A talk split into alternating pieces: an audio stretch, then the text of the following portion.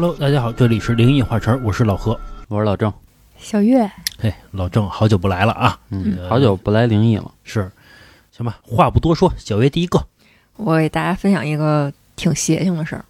是，啊咱们的故事都挺邪性嘛，是，你可以把它归结为灵异，也可以把它归结为报应。嗯嗯邪到家了。对，这事儿啊，发生在这位朋友他妈妈刚嫁到他们家的时候。嗯嗯呃，那会儿啊，他爷爷带着他爸以及他爸的几个兄弟，家里比较穷，全住在农村里面。那年呢，他妈刚嫁进他们家，就碰上一件特别邪性的事儿。也就是因为这件事儿，他妈一直觉得啊，你们老刘家有点本事。呃，那年啊，大概是秋天，大概是秋收农忙的时候，他爷爷呢，因为岁数也不大，然后也比较闲，就说：“那我帮你们收收麦子去吧。”就上他大爷家去帮着收麦子去了。结果这个一收麦子呀，就碰上一事儿，他大妈非说他爷爷偷了他们家的麦子，啊，也就是污蔑自己的老公公偷了自己家东西。可能也赶上这个网友的大爷是一个比较软弱的那么一个男人。怂蛋，啊，就任由自己的媳妇儿对自己的这个父亲就是出口成脏，说一些特别难听的话。嗯。沿着这个街边上，街坊四邻的都看着，就指着这老头儿破口大骂。到最后呢，就给这个老头儿弄的啊，憋得脸通红，但是呢又说不过人家。这三十多岁的女的呀，嘴忒厉害，是，说不过人家，气愤难耐。第二天呢，就从他们家门口，就是一步一跪一磕头，就这么三跪九叩着，一直爬到了他们这个村子一里地外的这个土地庙上去。我干嘛呀？就是太生气了，到了这个土地庙去，就跟这个土地公公就拜了拜，就是当着这个街坊四邻的面儿啊，就咬牙切齿的就说：“谁他妈要说瞎话，一辈子当哑巴。嘿，”就说这么一句话。但是呢，这个邪性的事儿啊，就出现在他爷爷去拜完这个土地庙的第二天，他大妈真的觉得嗓子疼哦，啊，就觉得这个嗓子咽口东西就特难受。这不是头一天骂人骂多了？哎，也有可能，比如说这个喊话喊得太大声了，对对对，或者说什么吃鱼刺儿卡了，嗯，结果啊越来越严重，隔了没几天啊，真的说不出话来了。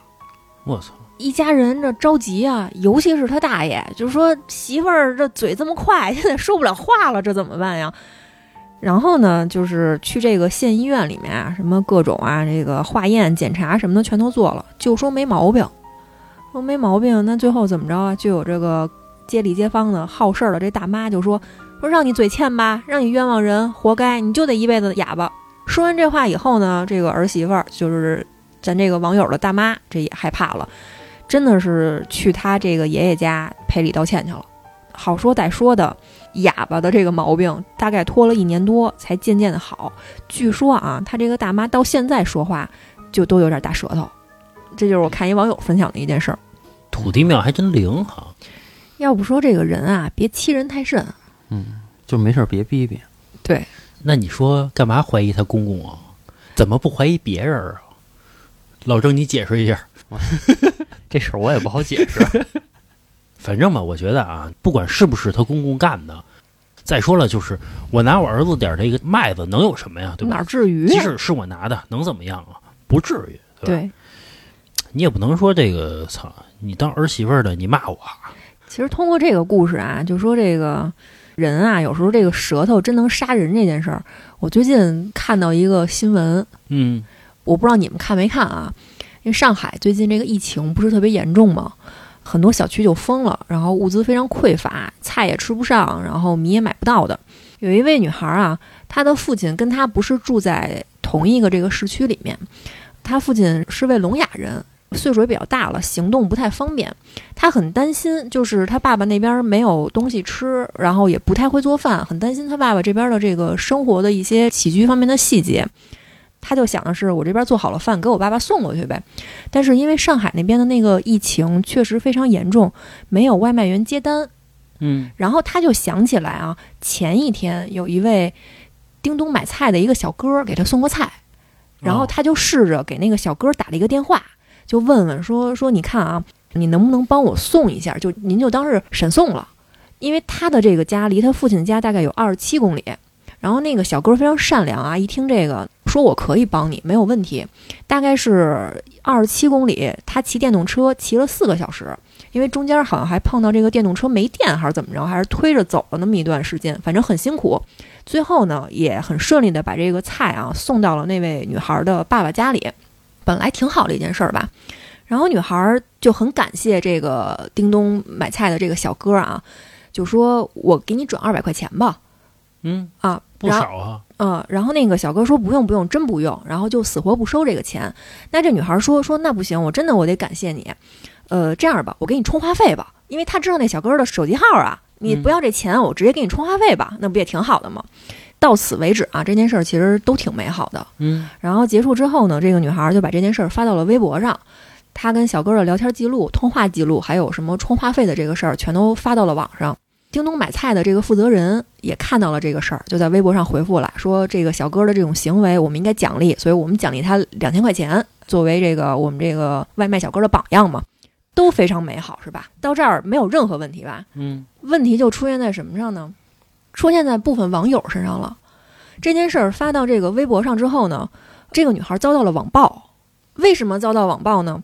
所有人都在骂说说小哥这么辛苦，二十七公里，然后骑车骑了四个小时，你才给他两百块钱。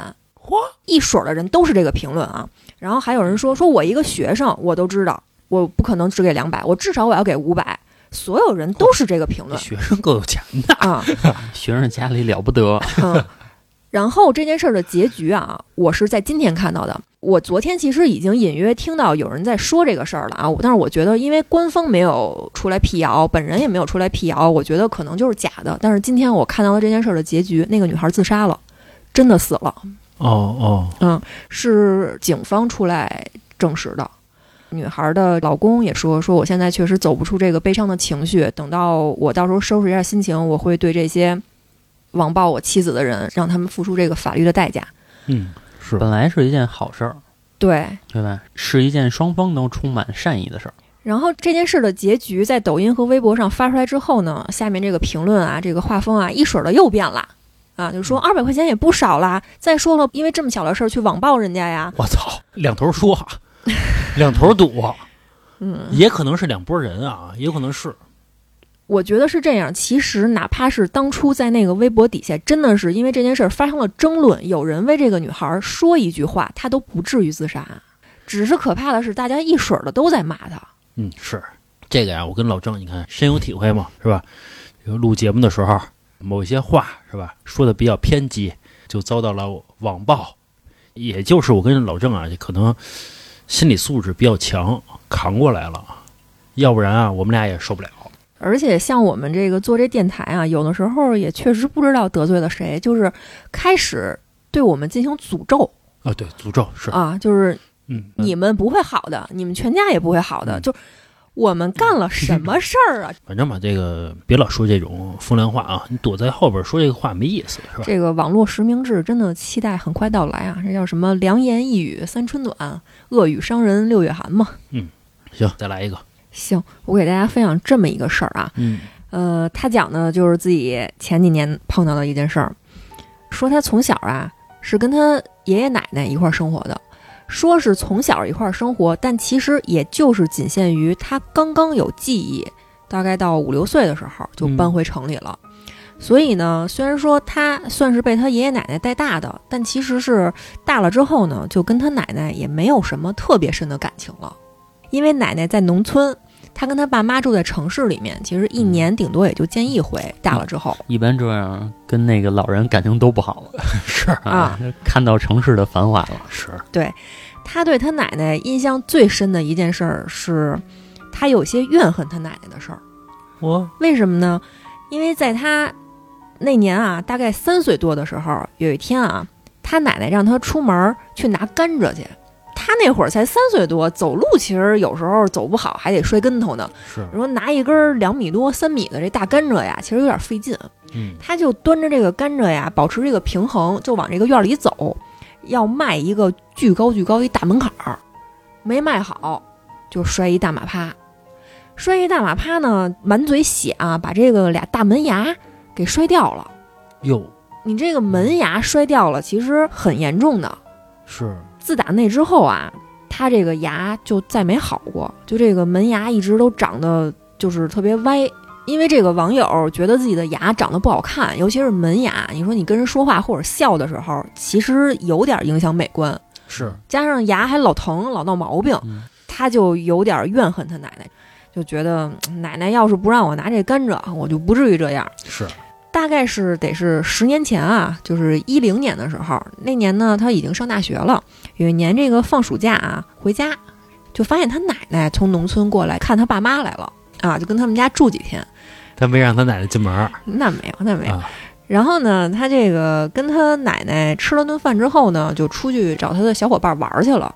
嗯玩到特别晚才回来。回来之后呢，他就听他妈说啊，说你奶奶刚才还找你呢，问大孙儿去哪儿了。我说你出去玩儿去了。他说哦，那我看看奶奶去呗，是吧？就上他奶奶住那小屋啊，说看看奶奶去。发现他奶奶啊，笔直笔直的平躺在床上，已经走了，就是非常安详，也没有任何原因的就去世了哟，啊。然后去世之后，大家都非常伤心啊，那就得办这个后事儿了。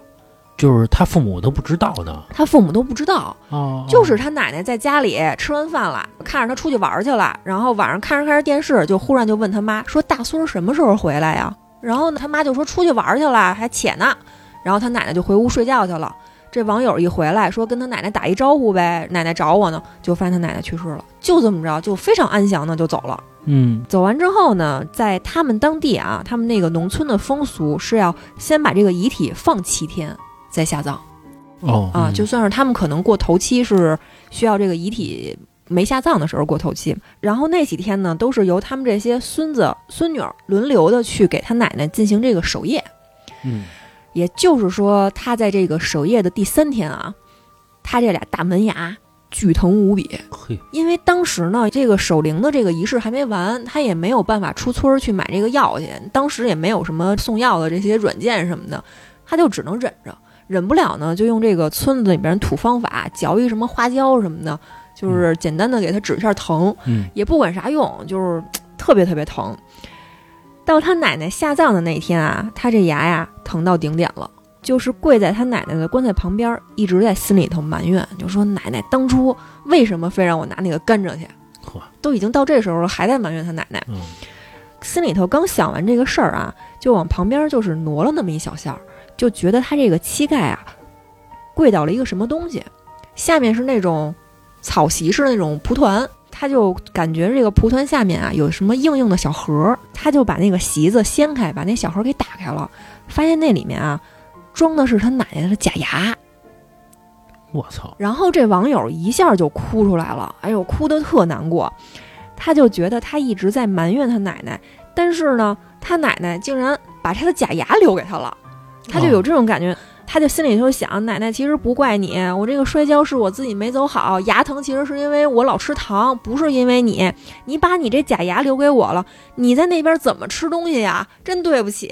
他这心里头就有这种想法，然后一群这个送殡的这个人啊，哪个亲人都没他哭的伤心，他爸都直勾勾的就看着他，就不明白为什么突然就那么伤心了。然后呢，他妈看见他手里拿着他奶奶这个假牙，还以为是他从哪儿拿的这个奶奶的这个遗物呢，就说赶紧抢过来，给扔到那个火堆里一块儿给烧了吧。然后他就跟他妈说，说这个牙是奶奶留给我的。他妈当时也没听懂，他就又解释了一遍。他妈说：“哎呦，那你得赶紧把这牙拿出来呀，看看这个你奶奶到底什么意思呀？”他就赶紧又冲到那个火堆上去，拿了一个棍儿，把那个盒子又给挑出来了。挑出来一看啊，再打开盒子，仔仔细细的看了看那假牙，发现啊，那个假牙上面有那种密密麻麻的小虫子在跟那儿爬。他当时就想，这会不会是我这几天牙疼的原因啊？就是他奶奶觉得他的牙脏了，但是又不知道怎么跟他孙子说。然后呢，他就拿着他奶奶这个假牙啊，非常认真的把那个牙给洗干净了，把那些虫子都给洗下去了。也很奇怪啊，就是他把他奶奶的牙洗干净之后，他的牙从此之后就再没疼过。哎呦，他说他现在啊，对于什么牛鬼蛇神的事儿啊，也不太怕，因为他老觉得他奶奶会在冥冥之中保护着他。嗯，怎么说呢？不好解释。哎，但是我前两天啊，嗯我跟一个宗教信仰很深的一个人嗯深聊了一次，啊嗯，就是关于像这些鬼神之说呀这些事儿。嗯。这个我觉得可以插一句题外话，我觉得也挺悬、挺有意思的。我这位朋友啊，他有一个师承，就是他有一个师傅，嗯。他跟我表述的呢，就是说在头两年的时候，他的师傅找到了他，然后就表示呢，我这个朋友呢，就是与宗教有缘，哦，有慧根，对，有慧根，嗯。可能也不叫慧根吧，因为是道教的师傅，嗯。我不知道叫不叫慧根啊。然后他这个师傅就跟我这个朋友说呢，说你平时要如何如何如何做啊，可能有一些所谓的戒律吧，嗯对吧？然后包括有一些事情的时候呢，他师傅呢可能还帮他看一看什么的。然后我听到这儿的时候，因为我从前不是有这个类似的经历嘛，是然后我知道那圈子是什么样的，嗯操，一个个都老骗子，是对吧？然后我就提醒了一句，我的意思就是说呢，呃，他有没有把你的什么事儿说的很准啊啊、对吧？就比如说老何，你这个三秒之内你得摔一狗吃屎，那你就得摔一狗吃屎，嗯你的准确程度得到这个程度，嗯我觉得这个人才是值得信服的。是然后我那个朋友很认真的看着我，他说：“关于这件事情，你信你的，我信我的。”就等于怼了我一句。啊，然后我一听这样，我就没法再说了。啊，你这句话是怀疑他师傅呢，哦，对，你挑拨他和他师傅之间的关系因为他中间又说了一句什么呀？啊他说有一次他去考试，啊他师傅跟文曲星有关系，然后然后我惊了，我惊了，你知道吗？我说你说的是那个神仙吗？就是他师傅能帮他走一后门儿，啊，就是能联系的，就是就是有关系有联系。然后我还特地我是问了一句，我说你说的是不是那个神仙？他很认真的看着我说是的。他说就是那个神仙，因为他跟我说了这件事儿，然后我其实我才去提醒了 他，是对吧？是嗯，然后我提醒完他这个，其实气氛就有一点僵嘛。是肯定然后是然后他又紧接着跟我说，嗯他说，呃，因为我前前面我跟他说过，说我也学过一段时间风水啊什么的，然后我还有一个师傅，然后他就问我，他说你为什么放弃了你的师傅 啊 啊？然后这个咱们听友可以听一下我前面那几期啊，嗯就是什么我的兄弟是半仙儿那期，嗯然后我的意思就是说呢，这个行业里啊，大多数可能都不太真实，都是连哄带骗的，可能他们会一点点儿。但是你跟我说什么跟神仙通着，这个我真的表示怀疑。然后这个朋友又跟我很认真的说呢，说你如果不信这个东西了，嗯那很有可能你的缘分就丢了。他特别认真的跟我说，本来他戳你肺管子，啊，他的意思就是说，本来我可能有仙缘，或者我有好的缘分，或者我有好的运气，因为你不信了，所以这些运气也不会找你了。如果你要信的话，他会跟你说你信的不够虔诚，或者你信的时间太短，这个时机还没有到，就怎么说都行。哎，我想问一下，你这个朋友给他师傅花过钱吗？具体的我没有细问过，具体的我没有细问过，因为呃，聊他师傅这事儿啊，聊了没几句就很尴尬了。是他很认真的怼了我一句，所以我就没有办法再往下聊了。他那个师傅啊，即使现在没有交钱啊，别着急，他师傅啊会坑肥大的的，别着急。这个事儿啊，我看那个新闻上说，好像说这个少林寺进军房地产业了，啊，是四个多亿买买地是吧？释永信是吗？啊，嗯那个少林寺方丈嘛，是吧？嗯，最早说是要上市，后来就是没上市嘛，停止这个计划了。反正我说这个事儿的意思呢，就是说我也不是说我是对的，我也不是说他师傅绝对跟文曲星没有关系，这我不知道，这我真的不知道。只不过可能他说的这个事情颠覆了我的认知，是明白？是，但是我也不知道他说的是不是对的。他的意思就是说，你如果信这些事情，哎，可能你的好运就会来了。嗯，是啊，是，就是咱们听说的啊，都是能跟个什么出马仙儿能有个嗯关系什么的就可以了，是吧？跟个什么土地爷求求拜拜什么的，挺灵的，这就可以了。跟文曲星托关系，就是说我徒弟怎么怎么着，就相当于比如老何是文曲星嘛，我就找老何说，老何你你得让他过，你必须让他过。啊没问题啊。反正我有点儿怎么说呢文文？曲星什么考试都管呀？估计什么都管呗。嗯他应该是这个教育部部长，可以是这么一个职位，大概是都归他管。但是我觉得可能真正的教育部部长更管事儿。反正这个 不是，就是我们不亵渎这些东西啊。啊就我到现在我都很尊重他，是是吧？然后他有自己的想法，他有自己的思想，我觉得很好 啊。反正惊着我了啊！因为这个事儿也确实惊着我了，所以我说才说分享一下。行，在节目中间有一个事儿跟大家说一下啊，因为某些原因，我们以后的这个付费灵异将不会在平台上更新啦。这个原因也不言而喻，反正没法说。呃，以后我们这个付费灵异只会在我们的公众号上去更新。如果您想听这个更恐怖、更时间更长的这个灵异呢，可以来我们的公众号。再跟大家说一遍啊，关注的方式是微信上的这个公众号，搜索“画叉 VIP”，点击关注之后就可以找到我们啦。谢谢大家。行，我讲一小故事啊，是咱们听友给我分享的，说是他们家狗的一故事。他们家狗啊中邪了，以前啊他带他们家狗出去玩儿去，就是爬山去什么的，结果啊爬着爬着山，他们家狗就冲他叫唤，然后老叫老叫，因为他们家狗以前不那么叫，那可能不是他们家狗中邪了，是他中邪了。我也觉得是，啊不是，你听我说完呀、嗯，然后他就奔着他们家狗跑过去了嘛，看看去，发现啊，就狗叫的那个地方啊，有一只死狐狸。啊，啊，然后这狗就就喊它嘛，他一看这狐狸都是苍蝇了招的，就赶紧拉着这狗走了，就觉得挺脏的嘛，别再有什么传染病什么的，毕竟是一个活物，死了之后不是有可能会有什么病吗？结果回家之后啊，他们家这狗就开始反常，就是在这个床上开始刨洞，有那个就像狐狸刨洞那种动动作，还有那个跳起来拿那头往那床上扎，就那个动作，就跟那狐狸扎那个土地或者扎雪似的那个动作，反正就很很很神奇吧，跟狐狸啊那动作特别像。还有就是，他们家狗躺在床上看着它的时候啊，眼睛特别媚。媚眼如丝儿，以前那狗看它都是那种特别忠诚、傻憨憨，啊傻憨憨那种，这次啊特别媚，就看着它，大王，要睡的。公狗母狗，嗯，那那他没说。还有一次，他怀疑他们家狗应该是鬼压床了。睡觉的时候，这个四肢啊特别僵硬，表情啊特别痛苦，感觉啊在那挣吧呢。他怀疑啊他们家狗鬼压床了。后来他这个带他们家狗啊看医生去，医生啊也看不好，都说你们家狗没事儿。再后来呢，他觉得他们家狗被东西缠上了嘛，就去找找找大仙儿，说给他们家狗看看去。结果他刚一跟那大仙儿说给我们家狗看看，大仙儿给他骂了，啊那意思是你瞧不起我你让我给狗看，啊，你耍我呢，好像这么一事儿，就是那最后呢？就这样呗，就这样呗。后狐狸狗，后来后来我也问他，我说后来怎么样了？他说那能怎么样？就这样吧，还养着它吗？养着它呗也还行。啊，对，因为我们这期是免费灵异啊啊，所以都讲的比较轻。是，我还有一比较轻的一小故事啊，嗯，这个是真的是听友跟我分享的。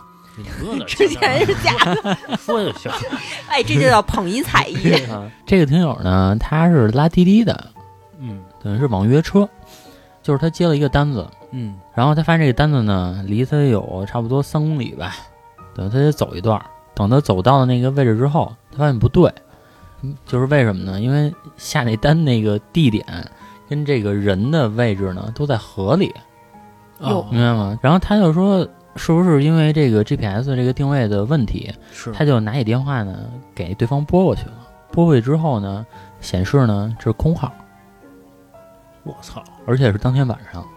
据他形容呢，大概十一点多钟。我操真他妈吓人，结果他在河边儿，据说啊，据他跟我说啊，先点根烟嗯，啊，然后一脚油门直接往市里开，是是，就是这单不接了，他直接给取消了。这个挺吓人的。你说，首先定位在河里，第二电话打不通，嗯是关键是刚下单没多长时间啊，就几分钟啊，是吧？对啊，就几分钟就跳河里了。挺邪的，下面我分享一个故事啊，这个故事呢，就是主人公或者说是目击者呢是小王儿。嗯嗯，小王呢有一个铁哥们儿，小张儿，他们呀从小啊都在农村长大，长大之后呢一块儿到城里打工，在城里赚完钱之后呢，又要回村里娶媳妇儿嘛，嗯对吧？然后结果那个小张儿，哎，就娶着他这个算是一个比较心仪的一个老婆吧，嗯，对吧？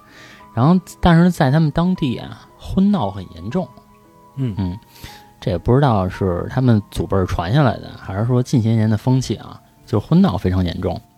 据说呀、结婚当天晚上，就这个新郎官儿，然后跟媳妇儿，还有呢两个伴娘，以及新郎官儿的大概是七八个那些狐朋狗友们吧，嗯就在一个屋子里。刚开始呢，就是先喝酒，嗯，小王也是这个伴郎之中的其中一个啊。喝酒呢，就肯定得掺杂一些游戏嘛，对吧？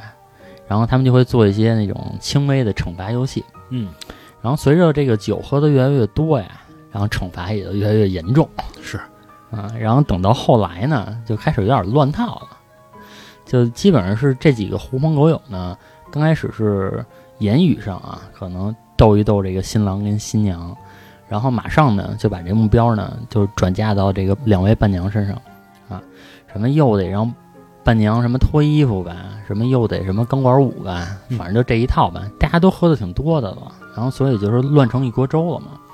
突然这个时候，然后他发现里屋的门砰一下打开了，嗯，然后其中一个伴娘呢衣衫不整的，玩命的就往外冲，然后还哭着。这个时候大家等于就是看愣了嘛。然后他们发现呢，哎，就是他们那个同村的，就是也是在这个局里的这个人，就暂且管他叫二狗子吧，嗯对吧？哎，然后他紧接着也从这个屋里出来了。哦，嗯等于是这个二狗子呀，趁大家不注意的时候，把这个伴娘给拉到里屋去了，嘿嗯，还把门关上了，嘿，嗯，你说那能有什么好事儿？太狗了。是太狗了。因为新娘其实一直在憋着啊，新娘觉得首先是一个大喜的日子，只要你们不是闹得太过分，我都忍了。这个伴娘都是我的朋友，对吧？但是说现在你都这样了，我就不能忍了，然后所以就劈头盖脸的就直接跟那个二狗子急了。二狗子呢，反正意思就是说你要玩不起别玩儿，嗯，对吧？然后还骂骂咧咧的就走了，回家了自己。哇，他还生气了啊，对，他还生气了。然后结果这个新娘呢，就带着所有人啊，就赶紧就出去找这伴娘去。结果一出门看院儿里没有，再一出这个院儿的大门，再看了看还没有。嗯这一下新娘着急了，嗯因为那个伴娘不是这个村儿的，她对这个村儿其实也不是特别的熟。嗯嗯，说这大晚上能去哪儿啊？赶紧发动所有人就开始找这个伴娘。结果呢，大概是得折腾了半宿，最后还真找着伴娘了。只不过呢，是在一棵树上，然后这个伴娘已经吊死在那棵树上。我操，然后所有人就惊了呀，赶紧连着报警，然后加处理，尽量去联系他的家里人之类的。警察来了之后，第一个肯定是把他的朋友，还有主要的嫌疑人，也就是那二狗子嘛，是对吧？然后给抓到警局里面去了。嗯然后抓到警局里面之后呢，这个二狗子他们家呀，还真有点关系。大概也就过了两天之后，你说死人这么重的事儿，没过几天出来了我操，那关系是真硬，啊，那在当村儿我估计有一号。有一号有一号，结果呢，出来之后呢，警方就认定哎，这个应该是一起自杀。嗯结果呢，这二狗子因为这事儿啊，所以家里都知道啊。然后那二狗子也结婚了，然后媳妇儿不干了，是，媳妇儿就说：“你这个现在都闹得全村都知道了。嗯你说你平时你看小姑娘看一把摸一把的，我不理你，你现在都这样了，你说你让我这个以后怎么面对这个村里其他人啊？是，对吧？别人都得指指点点骂我，嗯。然后那二狗子那意思就是说，就是就是别逼逼，啊，对？反正也是把他的话也算是不屑一顾吧，嗯嗯。其实，在夫妻两口子攀谈的时候啊，这二狗子父母一直就在门外边听着呢。嗯。因为那村儿里的房子嘛，有窗户，然后也有一个门，其实透过窗户他们就可以听见。然后这父母呢，就一直在门口不就看嘛，看着看着呢，他们正想进去的时候，就发现呢，这二狗子媳妇儿呢不太对劲儿，嗯。嗯，就是嘴里呢神神叨叨的念着也不知道是什么东西，然后呢身体呢就开始发抖。但是这个时候啊，二狗子就是都没有回头去看他的媳妇儿，就是那意思，就是说你要闹，你滚远点儿。好家伙，就是就是你强势对，就是你别在屋里跟我玩这个，啊，对吧？结果就在这个老两口的注视之下，这二狗子媳妇儿慢慢的坐了起来，然后下床，然后走到桌子上，拿起一把剪刀，转身就要朝这个二狗子走过去。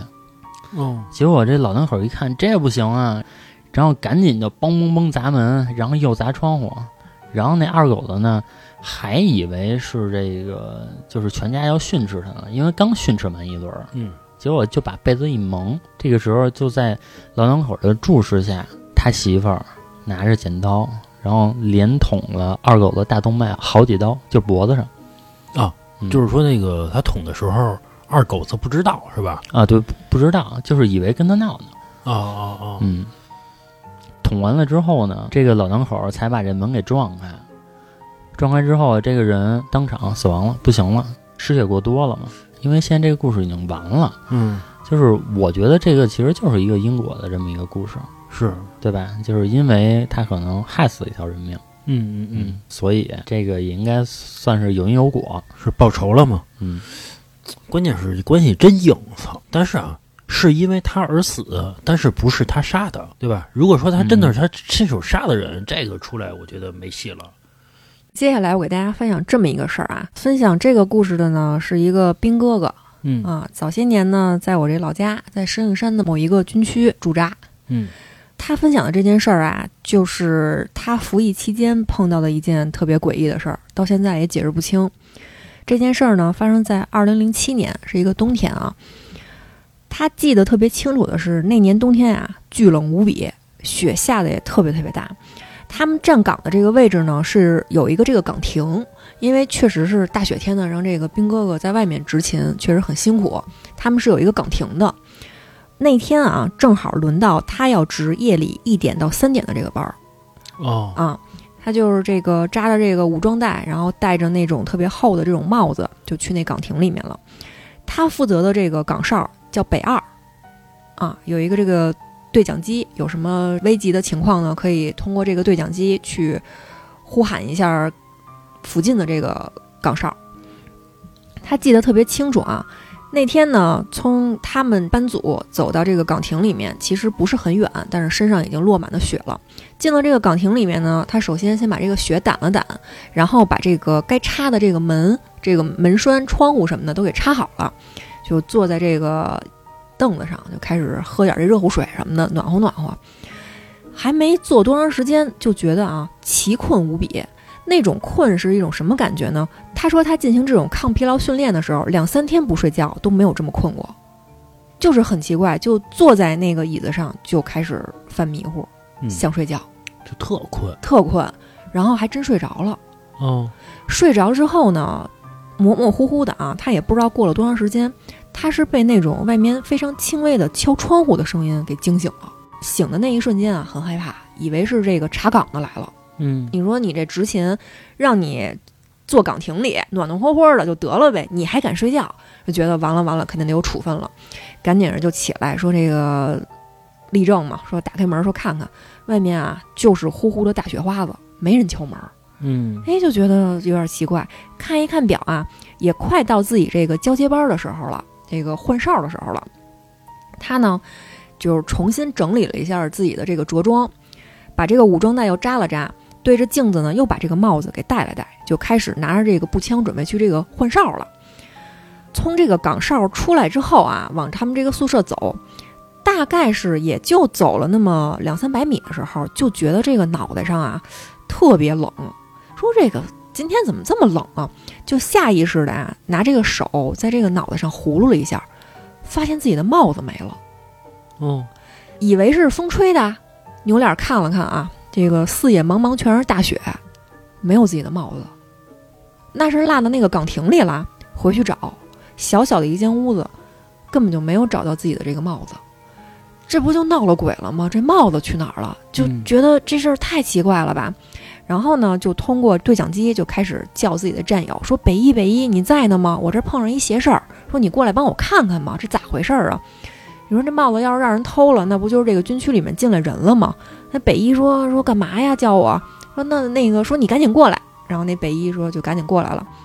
他过来之后呢，分享故事这个小哥哥就把这事儿就跟他说了，说我帽子丢了，不知道让谁给偷了。北一一开始以为这开玩笑呢嘛，说我这执勤这事儿，你跟我开开这玩笑，正要骂他两句啊，就是脸色也变了一下。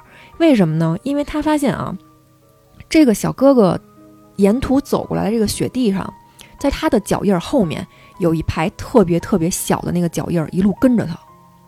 我操，但是这个大雪地里面没有见到人，嗯，并且啊，他还在这个网上附上了一张照片儿，就是那个脚印儿的照片儿。这个照片儿啊，我还存下来了，我可以发在咱公众号里啊。他就说嘛，说我当时我虽然没有拍到现场那个照片儿，但是我后来找到一个跟这类似的照片儿，说那个照片儿像是怎么样啊？是前脚掌非常重，后脚掌呢就是擦着边儿的挨着那个雪，就像是有一个人一直在垫着脚尖儿走路，一路就跟在他的脚印儿后边儿。我操，不好解释。然后这件事儿到最后啊，他就一五一十的报告给了他的领导，嗯，他领导呢就回了他几个字儿：“你别胡说。那是”啊、这件事儿就让他这个三缄其口，就不让他再说了。是这个事儿，在军区怎么能乱说呢？是吧？我觉得这个站岗啊，一个人站其实挺恐怖的啊。对，好歹俩人吧。我觉得最起码啊，从人性的角度上来说啊，能聊天儿，要不然一个人站两个多小时干嘛呢？啊，这这还不闷死、啊？你说脑子里天天想的是什么啊？站在一块儿，反正也很无聊嘛，对吧？最后再给大家分享一个啊，挺吓人的。嗯，给我分享这个故事的呢，就是咱们的一个听友。他说他小的时候啊，因为这个农村改建的问题，哎，在上小学的时候就住到这个楼房里了。他住的这个楼房所在地啊，其实要是严格意义上形容起来呢，应该叫城乡结合部。嗯就是虽然住的是那种小楼房啊，四五层的那种爬楼的红砖楼，但是呢，这个小区周围啊，还保留着一些村子里面非常原始的这种建筑物，比如说啊，他们家楼底下有一口那种压水的那种压井，嗯，井边上出来一个杠杆儿的那么一东西，然后咕叽咕叽的就跟那儿摁两下，水就出来了。虽然他们这个楼里面已经通了自来水了，但是呢，居民啊还保留着一些当初在村子里面生活的一些习性，就是非常喜欢从这个压井里面压出一些这个冰凉的井水，镇一镇西瓜，镇一镇西红柿什么的。嗯，也挺有意思的，对，可能比水管子里面流出来这水啊更凉一点儿。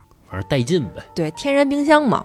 所以呢，他们这个小区里面虽然已经有了居委会了，但是依然没有把他们这个压井给铲了，就保留着，一切都挺好的。就这个压井呢，他们其实已经使了很多年了，就突然有那么一年啊，这个井就开始不对劲儿了。这个不对劲儿是怎么着呢？就是那年夏天啊，非常热，因为小时候家里面经济条件不太好，没安空调。这帮小孩呢，有这种避暑的方式，就怎么着啊，就跑到那个井旁边去，压出好多水来，就往自己身上泼盆儿打水仗啊。对，人一多啊，压的水就多嗯啊，一盆一盆的就往身上泼，那么玩儿。后来他们就渐渐的发现啊，只要是这个水压出来稍微多那么一点儿，这个井就出现怪事儿。这个怪事儿是怎么着呢？就是压着压着啊，这个井口就被堵住了，水就不出来了。然后这帮小孩儿就很奇怪啊，是不是这个劲儿不够啊？一个不行，就俩一块儿上，就使劲压这井。压着压着呢，就发现啊，有那种被什么东西堵住的那种滋啦滋啦的声音，就是这水出不来嘛。再使劲压两下，就会砰出来那么一团，是什么东西呢？这个黑色的长头发。哟，然后裹着那么一团团这个青蛙的尸体，要么就是这个断腿、断胳膊、碎的脑袋，还有那个烂掉的皮。我觉得挺恶心的这东西。对啊，就是挺恶心的。然后那些小孩一开始就觉得啊，肯定是谁恶作剧呢，就诚心往可能上游的这种地方啊扔点什么假头发，再逮点什么死青蛙什么的，就扔在那里面，就诚心搞破坏呢。嗯，然后他们就觉得真够坏的，那这水太恶心了，我们以后可不玩了。然后这帮小孩就不玩了，但是呢，偶尔还会有这些大人啊压点这个水，说震震李子、震震西红柿什么的。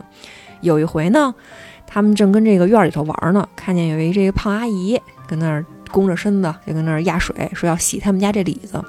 然后咱这听友啊就好心，就过去跟这阿姨说，说阿姨您可千万别再用这个水去洗东西了啊！我们发现这里面呀有好多死青蛙，太恶心了。阿姨不信啊，说躲开，你这小孩儿太不懂事儿了，不要给我捣乱。当时咱这听友啊，正是赶上一个这个非常敏感的年纪，嗯，你说我什么都行，你说我傻都行，但是你绝对不能说我撒谎哦，啊。然后呢，就纠集着他的一帮这个小伙伴儿，说都给我过来，咱给这阿姨表演一个，看看她是一会儿是不出来青蛙嗯，啊。结果呢，那天还特别不凑巧，压了得有那么三五分钟了，水啊一直清澈无比的就流出来了。打脸了，这阿姨说说快躲开吧，我急着端着这李子回家呢。嗯，然后这小孩就拉着他不让走，说：“阿姨，你再等会儿，一会儿肯定就出来了。”大概啊，也就是压了那么两分钟，哎，就看着这个黑长直，这头发裹着那么一团团的这个东西，就滚出来了。然后咱这听友啊，一下就把一团头发给拿起来了，拆吧拆吧，就从这个头发里面就七零八落的掉出了很多这个青蛙的残肢来。然后咱这听友说：“说阿姨，你看这多恶心呀，这水哪能吃啊？”是，啊，然后那胖阿姨一看呀，都惊了，说：“哎呦呵，这太恶心了，这个这怎么能这样啊？”也没个谢谢，端着里子就走了。嗯，然后啊，自打这一天之后，这个井就更邪性了，因为咱这个听友啊住一层，嗯，这个住一层啊，咱不说吵不吵，有一点特别不好的是什么呀？他经常能够听见谁家用这个井水，就在他这个窗户根儿前面，大概有那么二三十米，就时不常的就听见那个压水的那个吱嘎吱嘎的声音，嗯，就觉得挺烦的。有一天啊，九点多了，他正跟这个他那小屋里面写作业呢，写着写着就听见这个外边啊又开始有人压水了，越听啊就越觉得不对劲儿，哪儿不对劲儿呢？就觉得啊，这人怎么那么大劲儿啊？嗯，就是压水的这个声音啊，特别的剧烈。你像这个老何这身板儿，可能压个一两分钟，就哎呦哎呦的连呼带喘的，这个速度就会放慢了。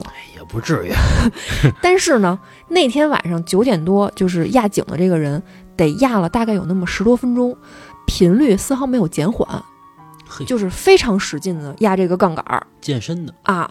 然后他就有点烦，好学啊，太打扰他写作业了，就嗯出去就跟他妈说去了，说妈，您看这个大晚上的，谁跟那儿压半天井啊？这个还要用水。他妈正跟那儿看《还珠格格》呢，然后就听了听，说哟，还真是，是不是谁们家捣乱呢？这大晚上的，有完没完了，后吵的。然后啊，他妈呀，可能也有点爱凑热闹，就想过去看看是谁去，就拿着这个手电啊，到这阳台上拉开窗户，就往外边晃。然后呢，咱这听友就跟沙发上坐着，一边蹭两眼这《还珠格格》，一边等着他妈妈这个破案的真相。就等了那么几十秒啊，就发现啊，他妈举着手电站在窗户根前面，就留给他一个背影，就整个人都定那儿了。然后呢，这听友啊就坐在沙发上，就叫他妈，说：“妈，你干嘛呢？怎么了？外边是谁呀、就在他说这句话的时候啊，外边压水的那个声音依然没有停，但是他妈就举着那个手电一动不动的。然后听友就好奇呀、就走过去说想到他妈背后，我也凑着脑袋看看是谁。等到他刚一过去啊，他妈突然就回过身儿，就一下给他推一边去了，然后嗯砰就把这个窗户关上了，说去去去，赶紧去写作业去，小孩别管那么多哟，啊。然后听友就很奇怪啊，就觉得那让我写作业，我就写作业去呗，就进屋写作业去了也不好奇啊，啊。他妈说什么就是什么。嗯，到了第二天呀，他还想着这事儿呢，就问他妈说：“妈，昨晚上谁跟那儿压水压那么半天呀？”他妈态度非常不好，就跟他急赤白脸的说：“说你以后别管那么多啊，好好学你的习。”就开始呲了咱听友了。嗯，然后这件事儿啊，大概得是咱们听友都开始参加工作了，嗯就已经大学毕业参加工作了，他妈妈才给他答疑解惑。就有一回，他又忽然想起那井来了，当然那个时候那井已经拆了啊。嗯，就聊天的时候，忽然又聊到这事儿了，他就问他妈说：“妈，您那天晚上到底看见什么了？”然后他妈啊，现在回想起来，表情还有点惊恐呢，就跟他说：“说那天啊，他就看了那么一眼，就觉得这个心脏突突的跳。说那个井旁边啊，什么都没有，但是呢，那个杠杆儿就像是被什么东西上下那么压一样，来回来去的速度非常快的那么动。他这个手电一晃啊，隐约的就觉得那个杠杆上面好像缠绕着什么黑色的头发，随着那个一上一下的动作，在他手电的那个光亮里面上下那么飘荡。这就是咱听友妈妈那天晚上看见的东西。我操，这也太吓人了。所以我就觉得他们这个院儿里那个井到最后为什么被拆，是不是也跟这个有点关系？嗯，我觉得是不是有什么冤情啊？比如说一个女的掉进去了。啊，比如说被害的。我觉得最可怕的点啊，是他们家在一层啊，就守着啊，开门就是。是这个，我觉得太吓人了。你说这晚上要是遛弯儿去，看见那杠杆儿自己动，不是不是，比如说你看咱们听友他妈妈知道这事儿了，那以后遛弯儿就是出门立马就左拐和右拐，啊，对，绝对不直着走。绝对不直着走嘛。嗯吧我觉得这个房子还住得下去吗？要是我都住不下去了，你看，就是有的人不是知道是凶宅还会住进去吗？就是因为便宜，就是他没有办法，啊他不住这儿他没有办法。嗯，行吧，这期时间也差不多了，以后再聊吧。啊，恐怖的故事还在继续。行吧，这期就到这儿吧，拜拜。